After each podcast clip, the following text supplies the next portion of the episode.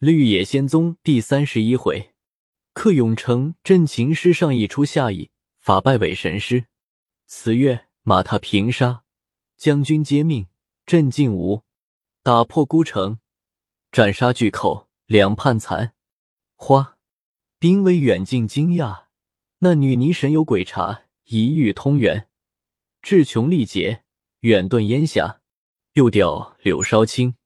且说师上诏拒住了归德，又得了四县，他也知道收买人心，开仓赈济，定蓄备兵火之家。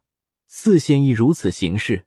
自己号为雄勇大元帅，有十数个知心将佐；句号为小元帅，其余一二百贼将。句号为将军。七蒋金花号为妙法夫人，秦尼姑号为神师。他族中群贼各有名号。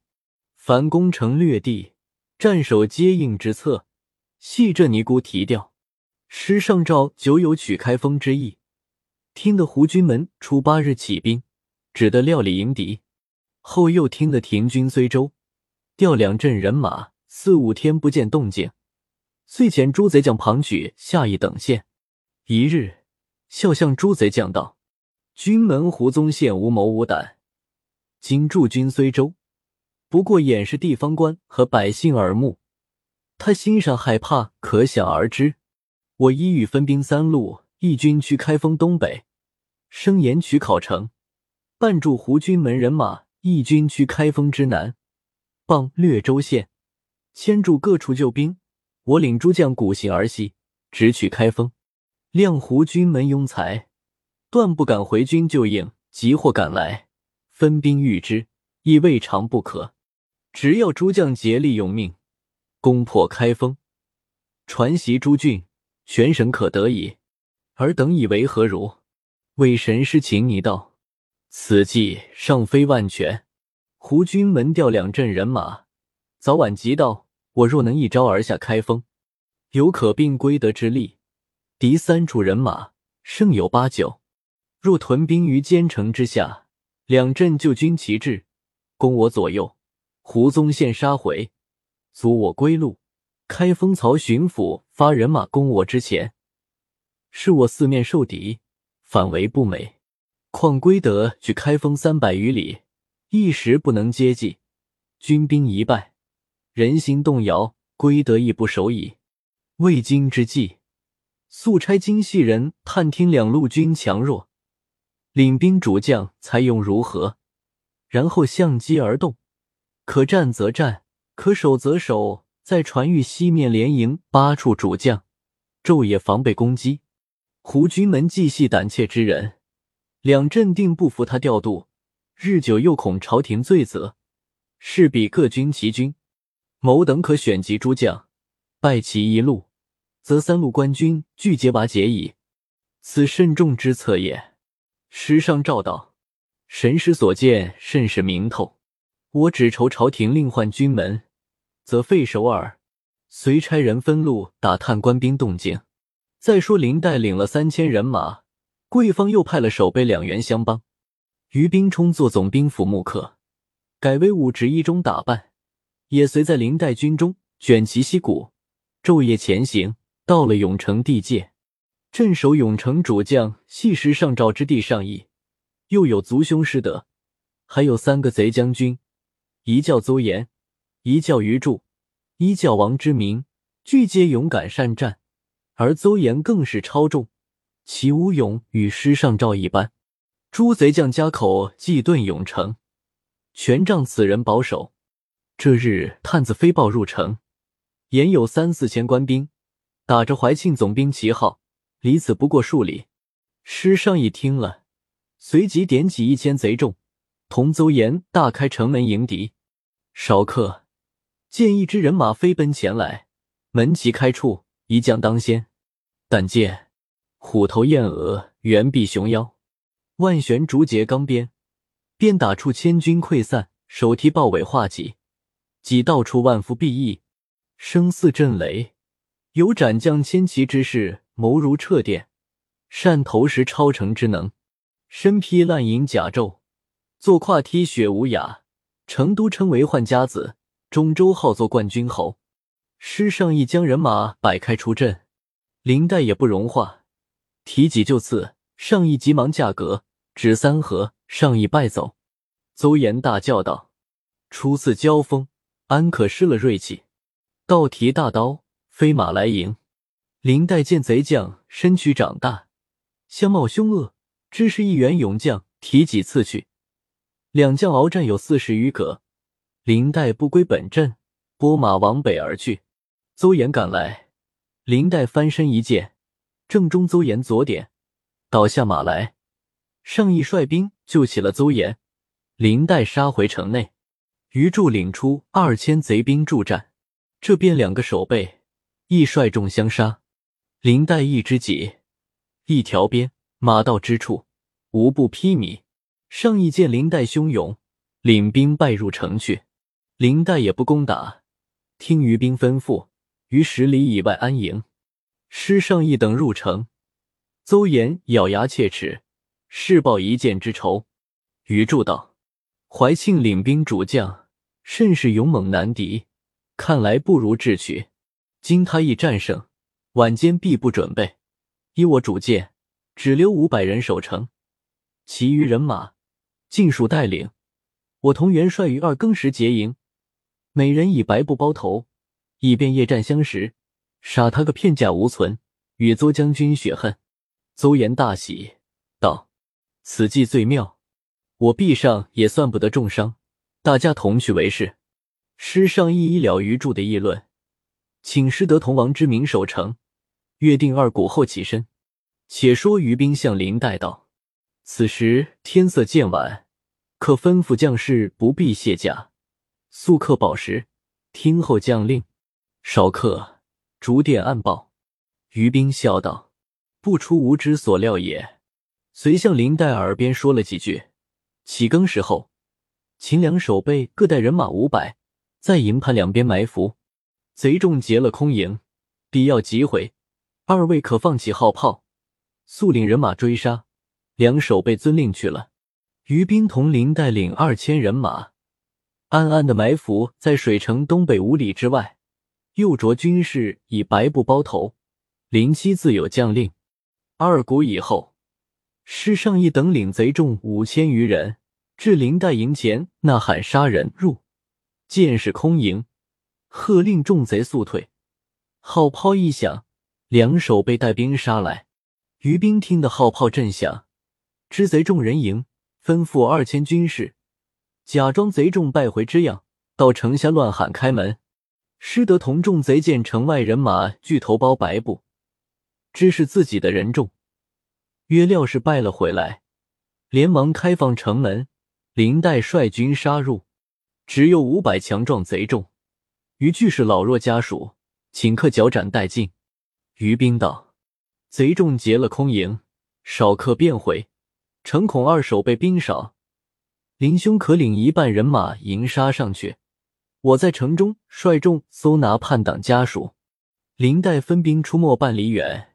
遥见众贼飞奔而来，林代率众迎杀，后面二守备又到，两下夹攻，贼众只顾逃命。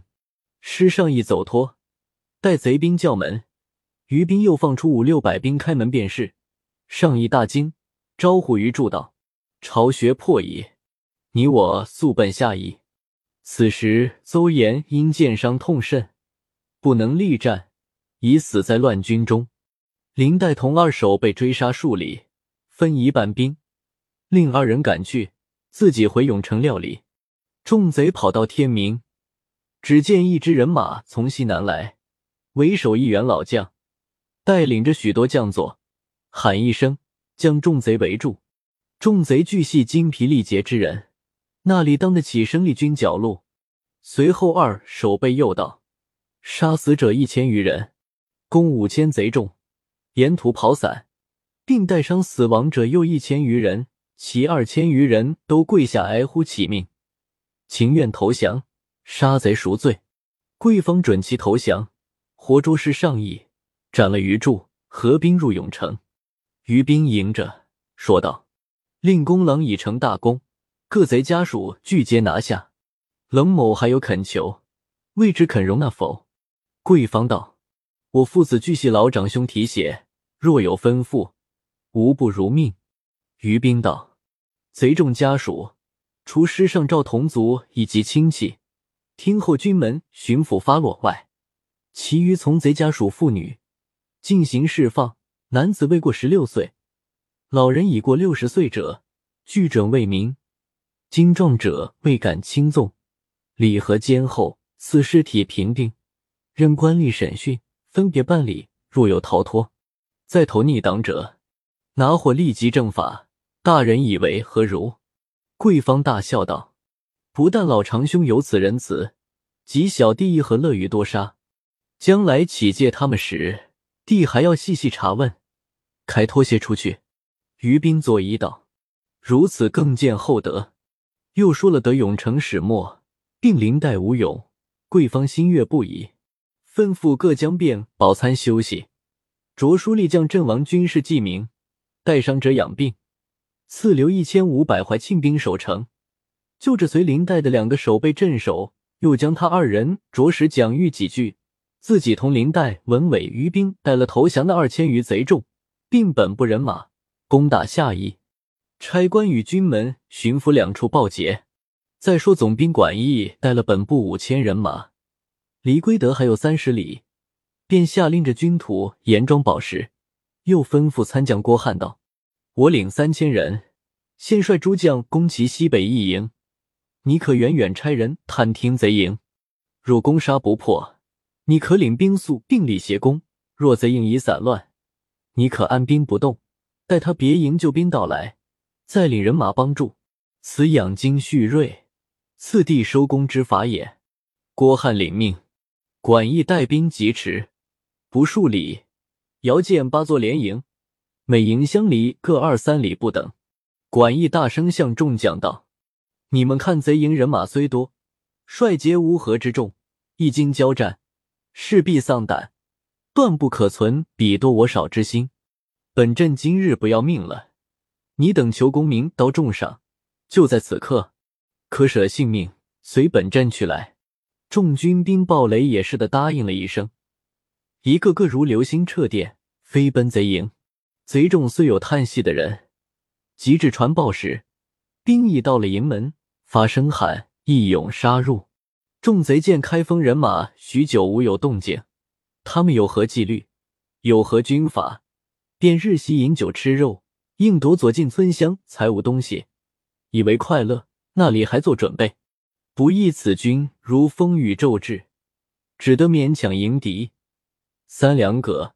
聚各弃营往南奔驰，贼营中传起鼓来，各营俱来救应，反被逃窜败兵，踏乱了营盘。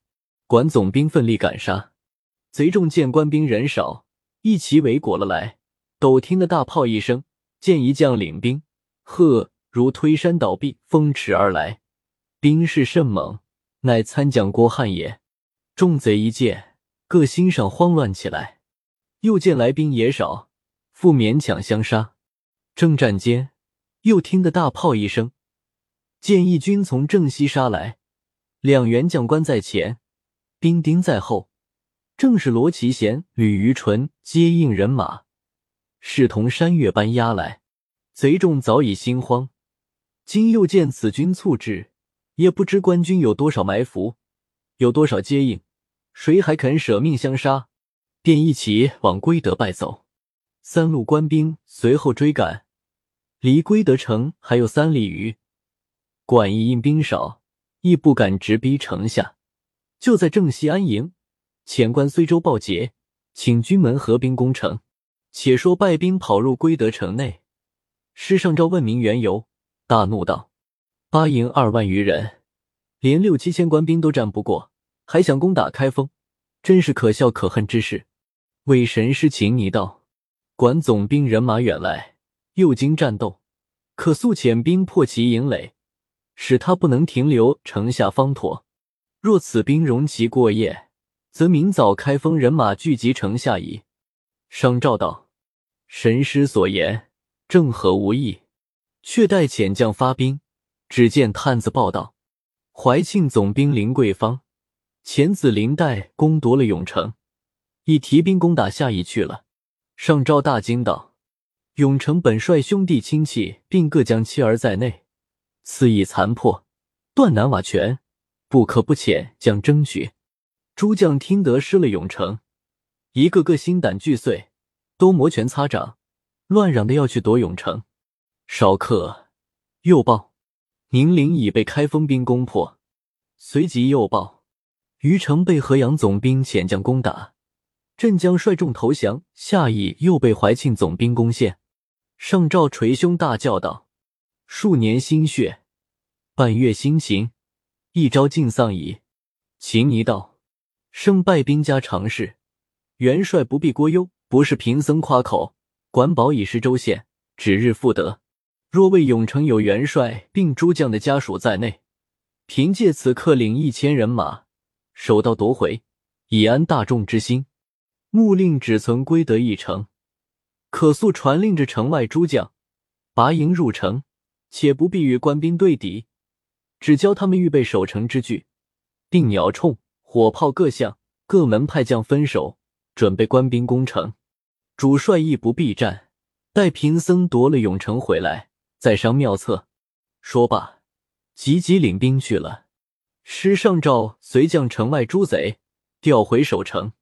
且说林桂芳攻拔了下邑，斩了镇城贼将，留兵把守，领人马往归德进发，攻打虞城的将佐，一来合兵，又带来沿河守训许多投降贼众，忙差官去睢州报捷，请军门同巡抚会剿。胡宗宪连接捷报，正在溃毁之间。曹邦甫来至营中，笑说道：“诸将成功，皆朝廷洪福。大人威德所致，克下贼众只有归德一城，四面无援，只顾即可尽歼丑类。大人可速起军马，小弟同去收功走遭。”宗宪羞愤道：“此原是大家合谋而行，不义一等竟能侥幸，到底还是诸将之功居多。起兵攻围的话。”尚需缓商。曹邦甫道：“大人之言差矣。西汉高论诸将功，以萧何为公人，请将为公狗。盖以追逐狡兔者狗也，而发纵指示者人也。今日诸将之功，借大人发纵指示之力，朝廷将来论功行赏，大人自应首推。天下安有大圆融披坚执锐，与士卒拼命行阵间的道理？”宗宪听了这几句话，连连点头道：“大人见解十足开我茅塞。”他不用帮府催促，随他下令，着各营此刻聚起，现本日定到归德门下。且说于兵正与桂芳行走中间，超臣在耳边暗报道：“适才请你领兵一千，夺取永城去了。”于兵想到：“我闻子尼精通法术，二手辈如何是他敌手？”忙向林黛道：“你可速带一千人马，同我速赴永城。”桂芳欲问原委，于斌道：“回来自然明白。大人只管先行一步，去归德城下安营。”说罢，同林黛领兵走有三十余里，见一队人马在前，林黛大喝道：“叛贼那里走？请你见有官兵赶来，用剑须向地下一划。”顷刻，进城数里长一道深沟，军士惊喊起来。于兵看见，也用剑向沟上一划，即成平地。秦尼剑破了他的法术，将人马摆开。瞧见官军队里门旗下有一将，身高体壮，貌若灵官，提方天戟，骑乌骓马，威风杀气，冠绝一时。请你看见，大惊道。我见师上照相貌，以为真正英雄。此人仪表，教师上照又大方几倍，足真我眼界小，识人未多。笑问道：“来将何名？”林黛将秦你一看，胆见面如满月，头无寸毛，目朗眉疏，微带女娘韵致，神雄气烈，不减男子魁梧，气息丈而挂双峰。全学曼陀之画像，骑白马而诵符咒，非比阿难之法轮，请他做群贼师傅。有余有余算一为佛门弟子，不足，不足。林黛道：“我乃怀庆总兵之子林黛是也，邀尼何名？”秦尼道：“我师元帅殿下秦神师也。日前攻破永城，就是你吗？”林黛道：“是我。”秦尼道：“你气宇超群，将来定有大福，快回去换几个搏命的来。”林黛大笑道：“这妖妇满口胡说，提戟飞刺。”秦尼用剑相还，执两戈，秦恶败走，取一块黄卷向林黛掷来，须臾，变为数丈铜墙，将林黛围住。秦尼正欲擒拿，于冰出了阵门，将剑向铜墙一指，口中念念有同。只见剑尖上飞去一缕青烟，烟到处，将铜墙烧为灰烬。秦尼见此法又破。急向对阵一看，瞧见于冰胆剑如今素服，步履丝绦，目具江山秀气，心藏天地元机，神同秋水澄清，知系习碎伐毛之力，面若春霞灿烂，多由西胎辟谷之功。煮水烧铅，扫尽壶中氤氲，悬壶重药，就撤人世吃完，真是剑尖指处乾坤暗。单传书时神鬼嚎，请你看罢于冰，大为惊异，道：“此彭岛真仙也，何故在尘世上烦扰？”遂向于冰打起手道：“先生请了。”于冰亦举手还礼。秦尼道：“先生何名？”于冰道：“无姓名。”秦尼道：“岂有无名姓之人？不肯说也罢了。适才先生破无良法。”足见通源，我还有一小法请教。于冰道：“只管尽力施为。”秦尼用剑书符望空一指，稍刻狂风骤起，飞来防大意时，向于冰打来。于冰微笑，从离地吸气一口，用力向大石一吹，此时化为细粉，飘飘浮浮，与雪花相似，顷刻消灭。两阵军兵俱无心斗战。一个个眉欢眼笑，看二人斗法。秦尼又用一分身之法，将顶门一拍，出十数道黑气，黑气凝结，现为十几个秦尼，各仗剑来战于兵。于兵将两手齐开，向众秦尼一照，霹雳一声，十几个秦尼化为乌有。秦尼向怀中取出五寸长一草龙，往地下一丢。力变为三丈余长一条青龙，秦尼下马腾身跨上，道：“我要到一地方去公干，已无暇与你做戏。”用手在龙象上一拍，那龙便口张爪舞，四足顿起风云，将秦尼架在空中，在正东去了。于冰大笑道：“妖尼既穷，必去永城作祟。”向林黛道：“你可领人马回营，着实吩咐诸军。”有人敢录我斗法一字者，定行斩首。说罢，从马上一跃，只见烟云缭绕，已飞向正东而去。两阵军士看得目乱神痴。林黛催马向众贼大喝道：“尔等还是要生要死！”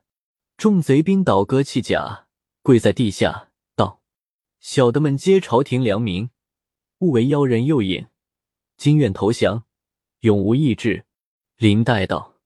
尔等既愿投降，我何乐多为屠戮？可随我回营听令。众贼齐声答应。愿听将军指挥。林黛将两路人马带回，贵方已在归德城下安营。林黛入见，与贵方诉说于冰与秦尼斗法，并于冰吩咐不准传扬的话。贵方与文伟听了，不由得瞠目啧舌，竟不知为何如人。随小谕众军。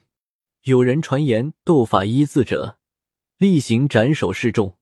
正是云车风马时来去，人是军营暂度春。今日阵前传道术，方知老子本游龙。